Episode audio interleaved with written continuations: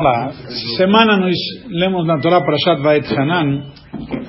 Parashat Vaet Hanan, uma das parshiot mais centrais da Torá. No conteúdo, na intensidade, aprendemos regras básicas, inclusive temos a repetição dos Dez Mandamentos. Mas vários assuntos interessantes encontramos na Torá e começamos principalmente com a palavra Vaet Hanan. Vaet Hanan, tradução literal. Marcelo? Ah, ele fugiu agora, desculpa. Fugiu? Você não aprendeu direito. Ah. Significa Vaet Hanan e implorou. Certo? Moshe implorou a Deus. E nossos sábios se detêm sobre a palavra implorar. O que significa Moshe implorou? Moshe pediu, Moshe rezou que significa que Moshe implorou? Na verdade, Moshe rezou. Diz, Vaetchanan el Hashem vaet ailemor. Diz, e rezei para Deus naquela hora, dizendo, e nos conta que Moshe rezou para Deus que ele quer entrar na terra de Israel, etc.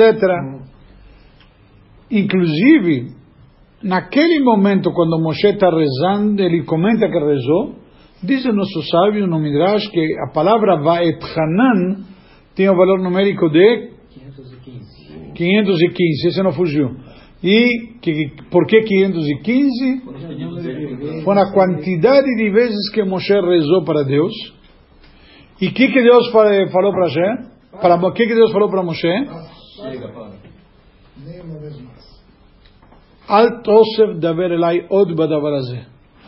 Não insista em falar comigo sobre este assunto.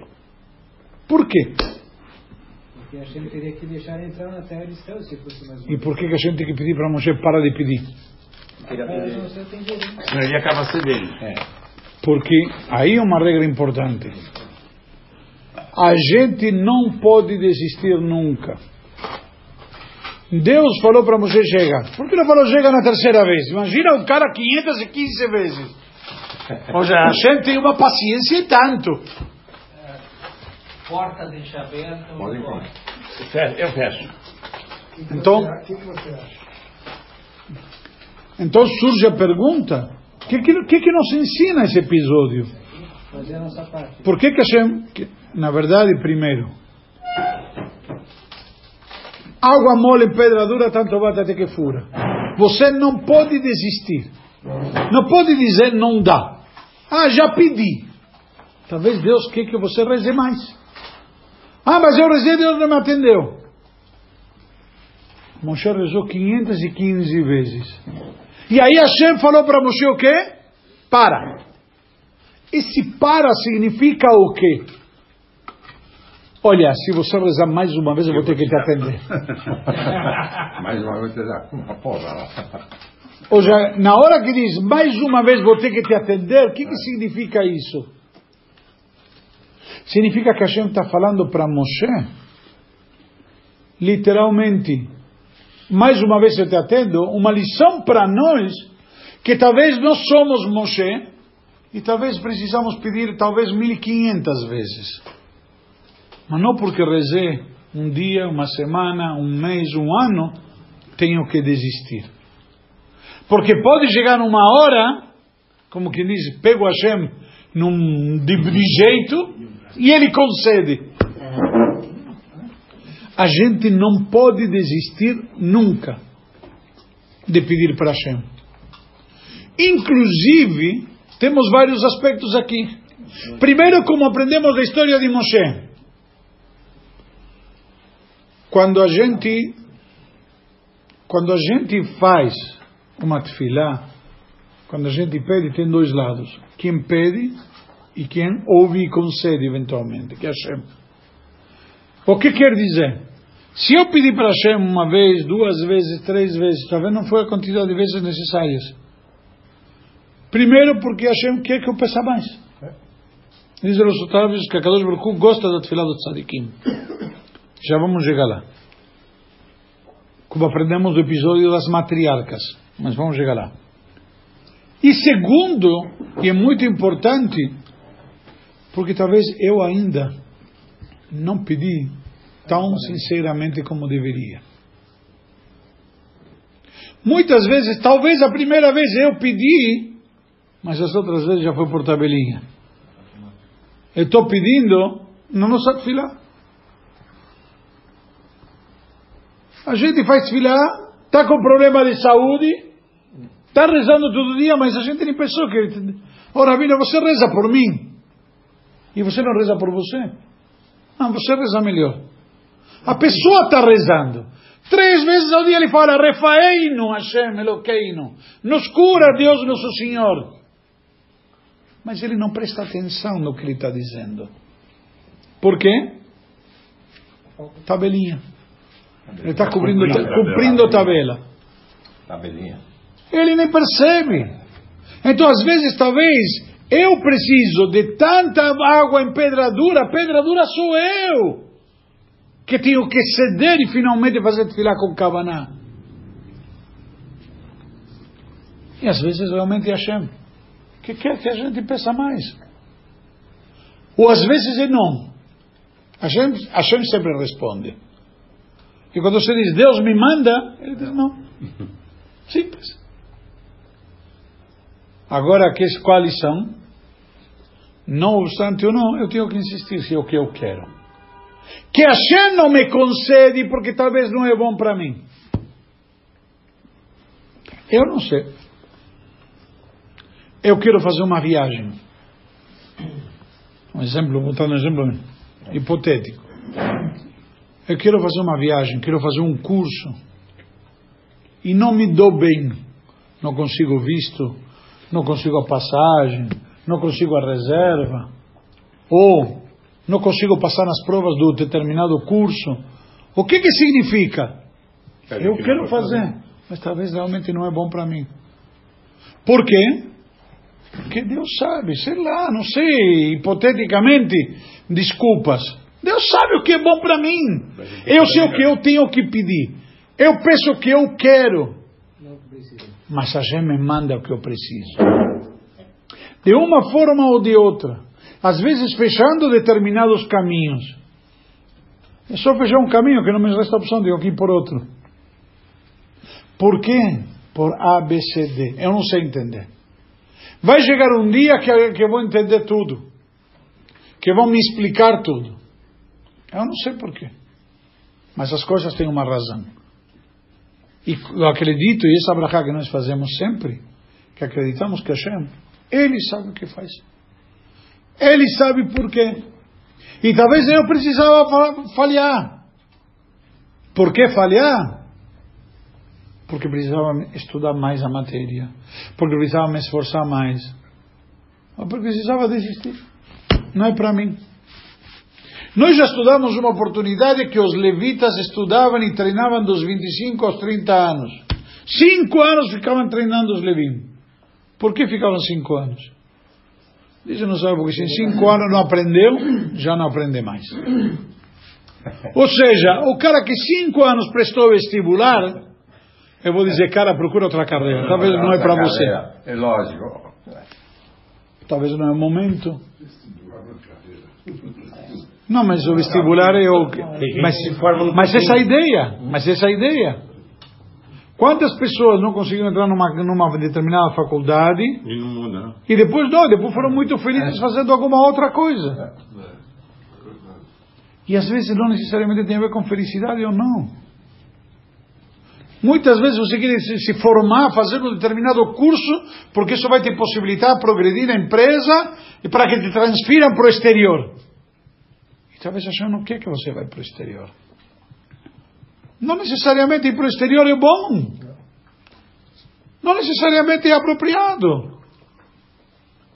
Quantas histórias eu conheço de pessoas que foram para o exterior e quase trazem desmanchamento do casal?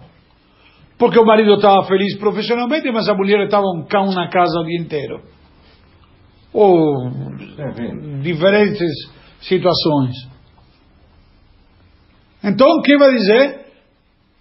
Quando vão xingar, maldiçoado aquele curso. Não tivesse feito o curso, não estaria nessa situação hoje. Na prática, quando você não, não fez o curso, ou não passou no curso, te, te poupou, talvez, de um desfecho desagradável. A gente não sabe. Estou tentando, de alguma maneira, trazer para vocês o que, o que é fé. Fé é confiar em Hashem. Que o que Hashem faz é bom e na hora certa. Pode nos parecer errado, entre aspas. Podemos ficar, entre aspas, se temos o direito, contrariados. É normal. Por quê?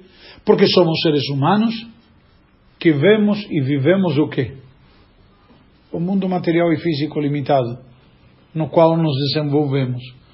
Crescemos assim, nascemos assim, crescemos assim e vivemos assim.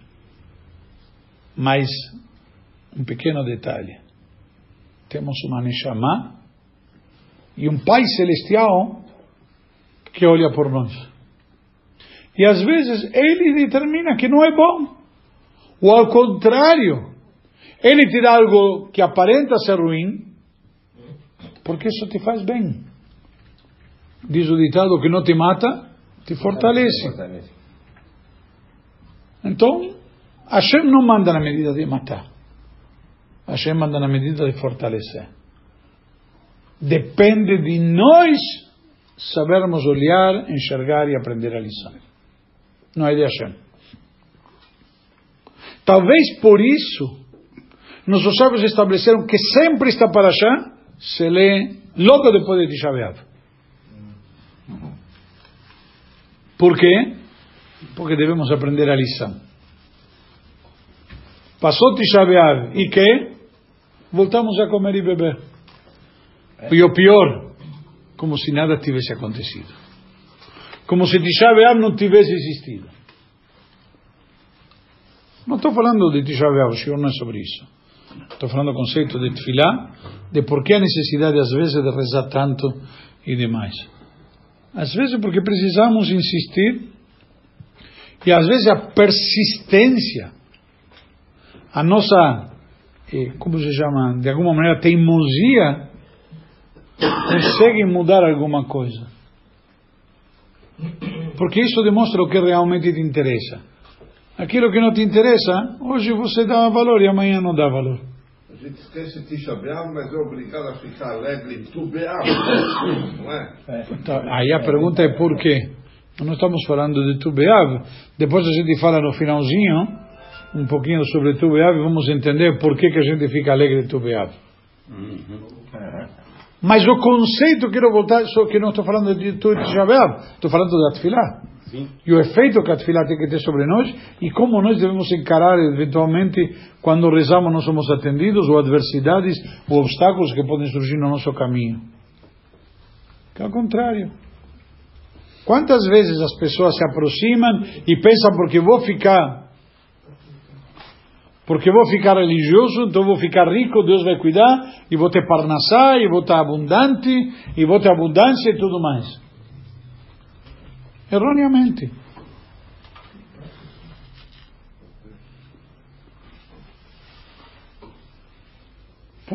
Quantas vezes acontece? É muito frequente. Eu recebo muitas vezes questionamentos pessoas que, puxa, Rabino, agora que fica religioso, outra coisa está andando mal. Deus não gosta de mim.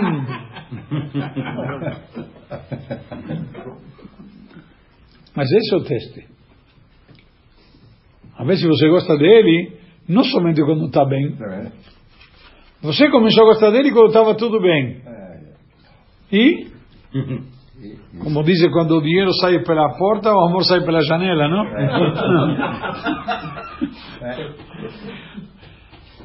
Então, vamos, vamos ver se, como diz o cara, quando estava rico, todo mundo é amigo. Quando ele vai para a falência, vamos ver, vamos ver que os que sobram. Agora vamos ver quem, quem era realmente amigo. Os amigos eram amigos. Mas quais são os amigos? Os que ficaram. Vamos lá. Nós falamos antes, rapidamente, sobre que as matriarcas era a prova de que Deus gosta da tefilá. Nossos sábios perguntam por que as matriarcas eram estéreis. Se a gente estuda, Sará, Rivka e Rachel, as três eram estéreis, esposa de Abraão, de Isaac e de Jacob. Elas pediram. É. E elas, por quê? Porque a Kadosh Baruch Hu queria a filha delas. Hashem quer que você peça. O pai muitas vezes não dá para o filho, quer que o filho peça. Por quê? Que o filho dê valor que é meu pai que está me dando. Eu compro um presente para minha neta, quero que ela saiba, foi o Zeide. É. Não? O Zeide trouxe para você. Um pouco de, vamos dizer, humanamente falando, de reconhecimento. A gente reconhece, a gente não sabe reconhecer.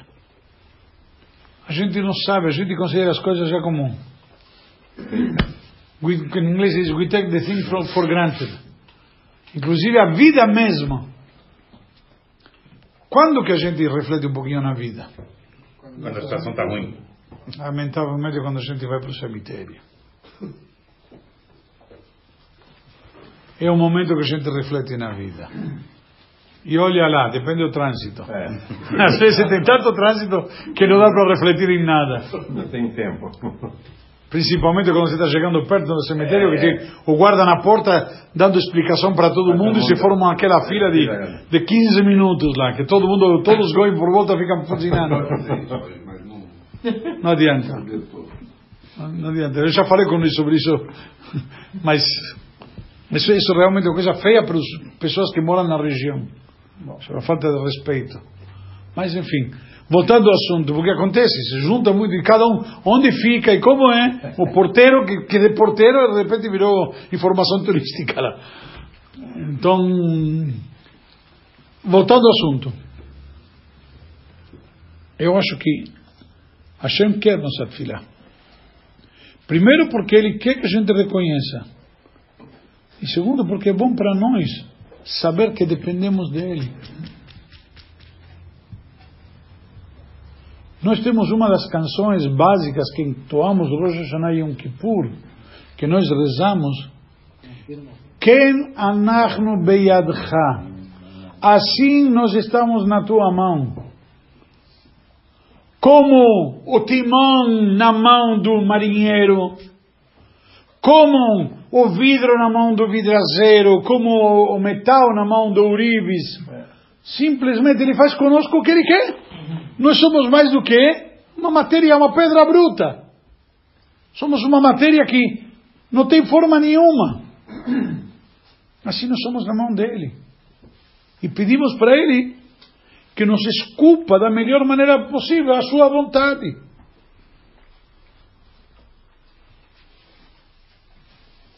Na prática, a tefilá é uma das melhores maneiras de fazer isso. Por isso que a Torá nos conta e começa a Parashá nos dizendo que Moshe implorou. E na palavra implorar, eu falei, tem uma explicação por que utiliza esta palavra. O que significa implorar? Não é pedir, em inglês seria begging, certo? Que é um. Não é pedir, É mais que é mais. Implorar. É, o que significa implorar? É pedir com muita convicção. É, é pelo amor de Deus, como a gente diria. É. A expressão de cai. Deus. É, O que significa pelo amor de Deus? Ou seja, eu não mereço, é só pelo amor. Porque merecer não mereço. E isso Rashi traz. Tzadikim pedem para Deus um matnat hinam, um presente gratuito, não a troca de alguma coisa. Hashem me atende, mas não me cobra, não me tira dos meus créditos. Eu tenho alguns, alguns méritos eu tenho, não me desconta de, de meus créditos. E mais ainda, tem uma explicação mais humilde. É só pelo teu amor. Porque merecer eu não mereço. Nem créditos não tenho. Eu tenho créditos. Eu sou bom. Eu não sou bom.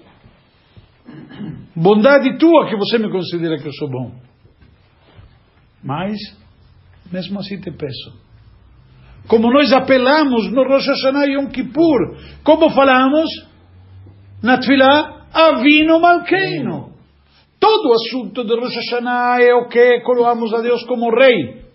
Tocamos as trombetas, que seria o shofar, que seria coroar a Deus como rei. Tiku veshofarot kedeshetam lichuni alechem. Toque no shofar para me, me coroar sobre vocês. Ou seja, Deus é um rei que está sendo coroado. Mas nós somos, entre aspas, espertos. Antes de nos dirigir ao rei, lembramos que ele é nosso pai. É. Avino Malkeino. Apelamos. Pai, eu sou teu filho.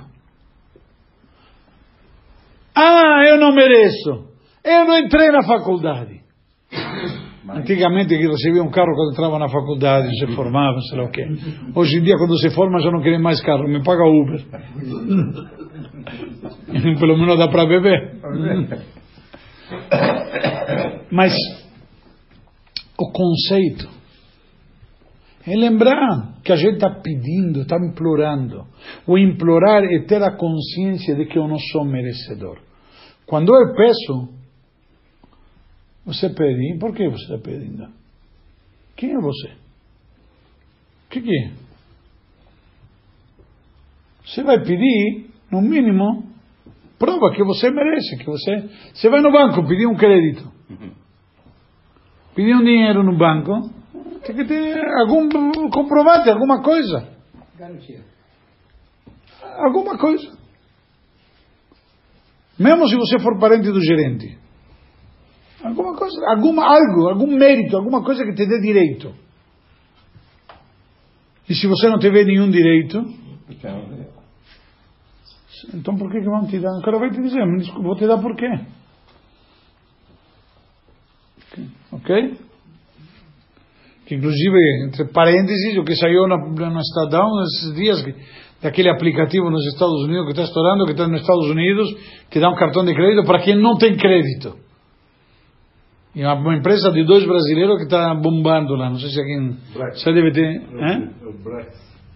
Então, Daqueles que mais precisam de crédito. daquele que mais precisa de crédito, que era, que era a fórmula do seu Alava Shalom, do seu Samuel. Bahia. é.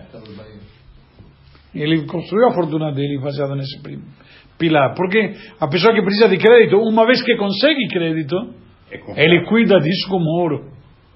Que esse era o pilar da filosofia do seu Samuel.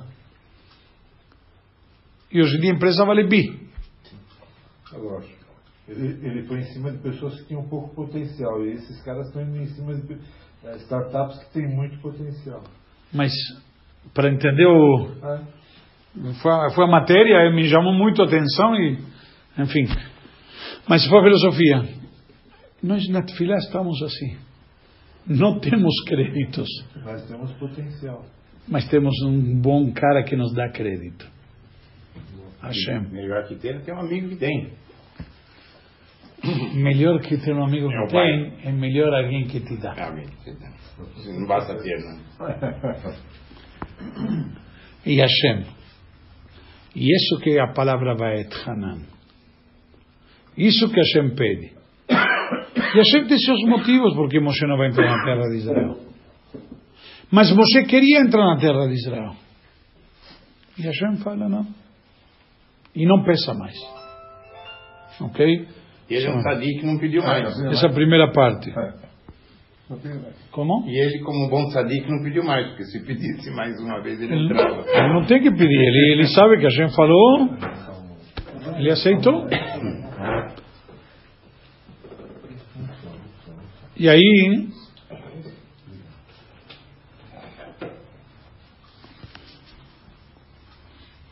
Nós vemos também na Paraxá a, mi- a- a passagem das cidades de refúgio que Deus dá a mitzvah de estabelecer cidades de refúgio, onde poderia se refugiar, dizem nossos sábios, a pessoa que matasse acidentalmente outra pessoa, certo? Atrás estabelece, estabelece como a gente descobre se foi acidente ou não, que ele mereceria se refugiar lá, e estando lá ele estaria com um passe de proteção do que chama Goel Adam, do vingador, algum parente de- do falecido que queira se vingar.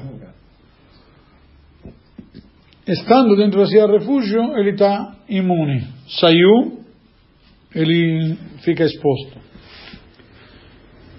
E a Gemara traz em Masechet Brachot, aprende da Torá, que, Masechet Makot, perdão, que quando ele vai para a cidade de refúgio, diz, para ele ficar na cidade de refúgio, se manda para o exílio nessa cidade de refúgio também o rabino dele junto. O rabino dele, o mestre dele. É. Por quê? Se aprende na Torá, e aqui aprende a lição que eu quero trazer, eh, normalmente é sempre a culpa do rabino vai junto, mas a questão interessante, a Torá diz que ele vai para a cidade de refúgio e lá viverá, demonstrando que não pode ninguém mexer com ele enquanto está lá. Está imune. Estando lá, está imune. É que nem o cara aprontou aqui no Brasil e foge para Israel. É, pronto, acabou. Hoje Israel se dá refúgio. Se ele sair de Israel, a Interpol vai pegar. Certo? Não preciso dar nomes e exemplos conhecidos. Mas, enquanto ele está lá, ele está imune. Mas que culpa tem o rabino? E a Torá diz, Goli, a Gemara traz, Golim Raboimo. Mandam para o exílio o rabino junto com ele. E que é a expressão que utiliza lá? Aprendemos que a Gemara traz Golim, que manda para o exílio de Golá, que o rabino tem que estar lá e ele está numa situação de exílio também. Por quê? Porque uma pessoa, e essa, essa é a lição, não consegue viver sem o seu guia espiritual. Então ele não terá vida realmente. A Gemara traz, se a Torá exige que estando lá ele vai viver, então tem que dar lá condições de vida. Condições de vida de um Yehudi é ter um rabino com ele. E se você não tem um rabino, então você está com problemas. Isso não é vida. Não estou querendo vender agora aqui um plano de mensalidade. Aspira o rabino aí, diz que é rabino. Mas é uma realidade. Sim, mas não. A gente entende hoje em dia, por exemplo, a necessidade de ter um médico. E isso que eu queria trazer, essa passagem da Guimarães é interessante. A gente entende a necessidade de cada um ter um médico de cabeceira. Alguém que te conhece.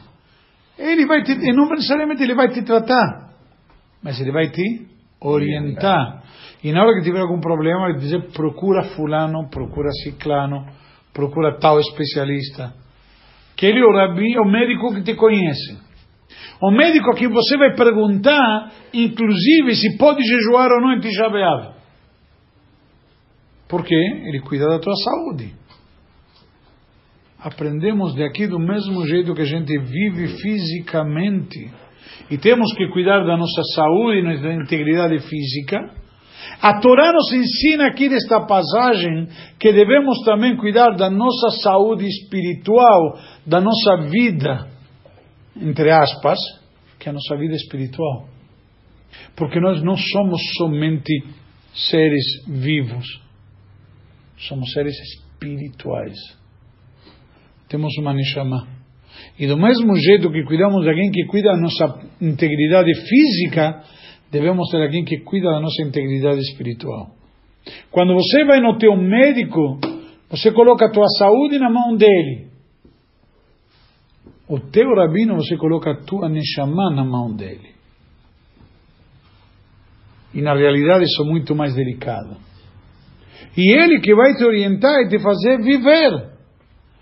O que que vemos aqui? Se ele, quando vai para o exílio, não vai sobreviver sem seu rabino, então mandamos o rabino junto e tem que estar lá no exílio junto com ele, numa situação de exílio, para estar junto com ele, porque vai entender as necessidades dele, porque esse rabino vai poder compreender o que ele está precisando e dar para ele o que ele precisa. Isso é um que, porque o bom rabino é isso. Eu não posso dar para A o mesmo que para B, porque as necessidades de A são diferentes que as necessidades de B. O status e estágio espiritual de A é diferente que o de B.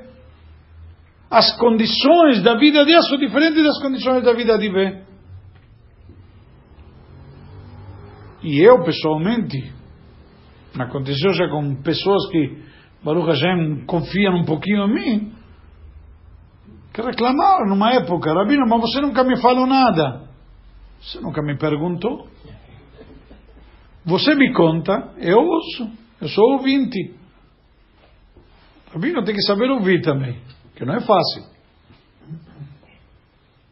Mas, se você quer opinião, é outra coisa. E a opinião tem que ser para cada um a opinião que ele precisa. Que isso quando Moshe Rabbeinu está querendo nomear um sucessor, e nós lemos na Torá algumas semanas, e aí Hashem fala que para pegar Yoshua, Moshe pensou que era a oportunidade de nomear o quem? O filho dele. O filho dele. Claro, o filho. Hashem falou não. Pega Yoshua, mas qual a característica? Ish asher ruach bo. O homem que tem um espírito com ele, dentro dele. O que significa homem que tem espírito dentro dele? Que expressão? Todos temos espírito dentro. Será um espírito a mais, um dibuk? certo? Um exorcismo aí. Rashi explica que ele consegue lidar com o espírito de cada um e um. Ou seja, ele tem o seu espírito e tem o espírito do próximo. Que ele consegue lidar e com a pessoa de acordo com as suas necessidades, com o que ele precisa. Não orientando todo mundo a mesma coisa ou todo mundo nivelar por, pelo mesmo patamar. Porque do mesmo jeito que somos diferentes fisionomicamente, somos diferentes nas nossas características, nas nossas vidas, e a cada um tem que saber dar o que ele precisa. E cada um tem que saber que precisa disto. Interessante, para complementar isso daqui, o Pirkei Avot nos dá uma lição, diz, Ase lecha. Faça para ti um rabino, um mestre, um guia, um guru. O que significa isto?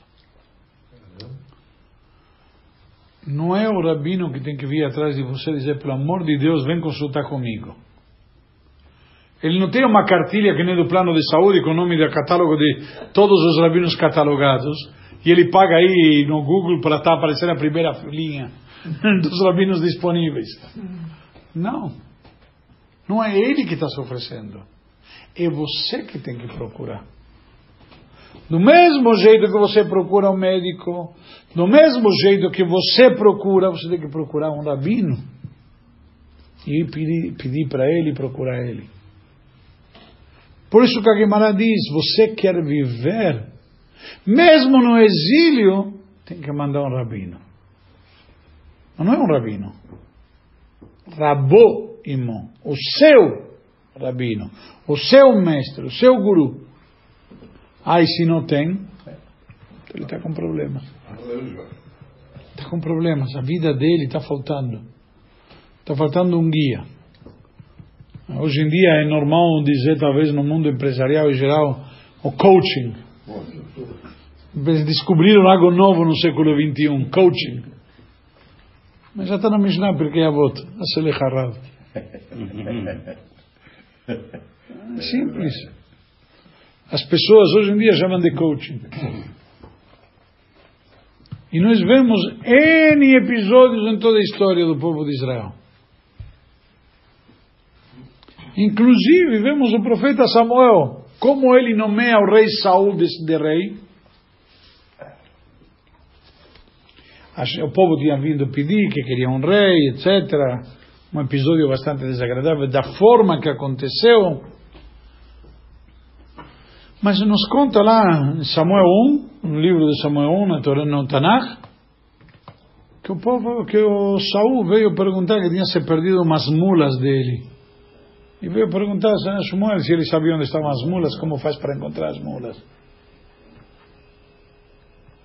Eu me lembro uma vez, um comerciante, acho que era de Los Angeles, veio perguntar para o Rebbe uma opinião comercial, por um negócio se fazer ou não fazer. o Rebbe respondeu para ele sobre o negócio e falou: Acho que o senhor deveria cuidar de colocar tefilim todo dia. Se não me engano, foi assim. Conselho espiritual. Aí o homem respondeu: Mas Rebbe, tudo bem, mas eu vim aqui consultar por outra coisa. Dizendo um assunto financeiro. Não, não, não. Esse tema aqui não tem. Nada a ver. Aí o Rebbe respondeu para ele e falou: Olha, você veio perguntar para mim uma pergunta que não é minha área e você aceita a minha opinião. Onde é minha área, você não aceita. Onde sim minha área, você vem. É, é. Ou seja, na prática, o teu guia vai saber te orientar, vai saber fazer e dar os conselhos necessários, se Deus quiser. Mas tem que ter muita siata de muita ajuda divina, inspiração divina, como se diz. Nós falamos que a Parashá também nos traz os dez mandamentos, mas já estudamos os dez mandamentos. Então, primeiro e principal, Moshe que está falando agora, Moshe que transmite os dez mandamentos para o povo, e inclusive, se nós vamos reparar, transmite os dez mandamentos com várias pequenas e importantes, uma vez que está na Torá, nada na Torá é a esmo, pequenas alterações, mudanças. A primeira vez, os dez mandamentos aparecem no livro de Shemot, capítulo 20, Parashat Yitro. Yitro. Bravo. E aqui aparece por segunda vez. E para que repete? Então, uma resposta. Por exemplo, uma das mudanças eh, era num, numa está escrito Shamoret Yom HaShabbat e na outra Zachoret Yom HaShabbat. Uma diz guarda o dia, o dia de Shabbat e no outro lembra o dia de Shabbat. Qual a diferença entre guarda e lembra? É diferente. Guarda é mitzvot proibitivas e lembra mitzvot positivas. Uma explicação. Uma outra explicação. Guarda e lembra se refere a conceitos diferentes, obrigatoriedades. Um tenho que fazer e outro tenho que me abster de fazer. Um ativo e outro passivo. Mas por que Moshe muda? E essa pergunta aqui, principal. Então tem um famoso ditado que traz os nossos sábios: Shtaim diber Elokim echat zu shamati. Duas falou Deus, uma eu ouvi. Ou seja, Deus falou uma vez, duas palavras ao mesmo tempo. Quando Deus transmitiu para Moshe, Deus falou Shamor e Zachor junto. Nós não conseguimos falar. Se eu digo Shamor, não digo Zachor. Se digo Zachor, não digo Shamor. Não sei se dá para. Hashem falou e se ouviram as duas coisas. Ou seja, Had diber Elohim. Uma falou Deus. Shtaim zu shamati. Eu ouvi duas. Shamor e Zachor. Totalmente diferente uma da outra. Então, numa Moshe transmitiu uma. Na outra transmitiu a outra. Não é que Moshe está mudando, não é que Moshe está distorcendo, só que quando Moshe vai transmitir, ele percebe que, peraí, eu não consigo. Hashem consegue falar de uma vez duas palavras juntas. É, um, é que nem a gente, de, de, entre aspas, chupar cana e assobiar. É, Marcelo? É difícil. Por- Você faz isso? Eu tentei, não consegui. Ah, bom. É? Já tentou? Eu não consegui. Na- Porque na verdade são conceitos opostos. Na prática, então Moshe, ao repetir, ele nos consegue transmitir essa segunda opção. Tem um outro lado que complementa. Então Moshe, as mudanças têm um sentido. As nuances, as passagens que Hashem nos traz aqui, têm um sentido, uma, uma lição para nós. Ok?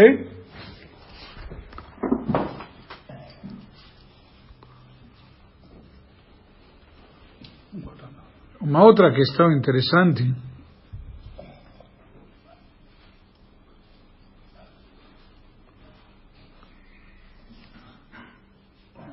A Torá nos diz também uma passagem interessante no versículo 5 do capítulo 5. Moshe nos deixa bem claro qual é sua missão. Se bem que Moshe está falando, nós vemos, vai criar Moshe com Israel, vai haver Moshe, Hashem, que Moshe que fala, Moshe que convoca, Moshe que eh, se refere ao povo, diz claramente, Anochi Omed Bein Hashem Baet aí leagid lachem et dvar Hashem. Eu estou parado entre Deus e vocês, naquela hora, para trazer a palavra de Deus. Ou seja, Moshe estava entre Deus e o povo de Israel, onde? No Monte Sinai. Por quê? Alguém lembra? Quando foi a revelação máxima de Deus, Deus falou o quê? Os dez mandamentos. Como foi? As duas primeiros mandamentos Hashem falou e todo mundo ouviu. Só que cada vez que Hashem falava, o povo não conseguia suportar, era muita energia. Então, estourava, na, queimava o fusível. Aí que falaram, olha Moshe, faz o seguinte, Daver ita- ata imanu benishma, vale daver itano elokim penamot. Fala você para nós e vamos ouvir, e que não fale Hashem, porque talvez vamos morrer. Não adianta, é muita energia, não consigo suportar. Liga 110 no 220, ou na força motriz. Então, Moshe, então Moshe avisa, eu estou parado no meio. Eu sou um interlocutor. Moshe fica a deixar claro, eu não falo por mim, não tenho interesses pessoais, não estou querendo aqui ganhar nada, etc. Moshe deixa claro, eu sou um mero intermediário. Inclusive, isso, essa função de qualquer líder. Não é ele o objetivo, ele é um meio, um interlocutor, como Marcelo falou. Mas tem aqui uma expressão, uma explicação muito bonita sobre esta frase do Magide de Mesrich, que ele explica este versículo, a gente às vezes explicações, e ele troca a vírgula de lugar. O versículo diz: Anochi omed beinechem- bein Hashem ou beinechem. Eu estou parado entre Deus e vocês, certo? Ele diz: vamos colocar uma vírgula aqui. Está toda uma frase só sem vírgula. Ele diz: Eu, vírgula, estou parado entre Deus e vocês. O eu, o eu, a vaidade, o orgulho, egocentrismo, o grande argentino que temos dentro de cada um de nós, separa entre Deus e vocês. O eu eu que não eu estou entre vocês, entre Deus e vocês. O eu está entre Deus e vocês. Quando você coloca eu faço, eu consigo, eu posso, eu vou, o eu, esse eu que a gente fala tanto, ele só separa, está no meio, não deixa se aproximar, não deixa dar aquela liga total entre Deus e vocês. É isso que Moshe está dizendo para o povo aqui. Uma frase maravilhosa. O eu interrompe. Você vem se Deus quiser. Você fez isso? Baruch Hashem, graças a Deus. Não, eu, eu, eu, muito eu. Quando temos muito eu, não sobra espaço para Deus. Então ele colocava o eu está parado, não eu estou entre Deus e vocês. O eu é que está entre Deus, como uma parede no meio separando, isolando um do outro. A gente não consegue ficar muito com Hashem dessa maneira. Tem um algo no meio que separa. E geralmente o que separa de Hashem sou eu mesmo. É isso que a gente tem que levar. A gente tem que aprender essa lição, ter consideração por isso. A gente não pode em hipótese alguma, se deixar levar pelo, pelo eu. Faz parte da humildade, da simplicidade que devemos ter. Todos e cada um de nós. E isso é o requisito básico, o pré-requisito até, para poder falar com Hashem, para ter aquela conexão que nós falamos no início da Tfilah e demais. Quando eu, eu, eu, tem tanto espaço que não sobrou espaço para a gente sequer.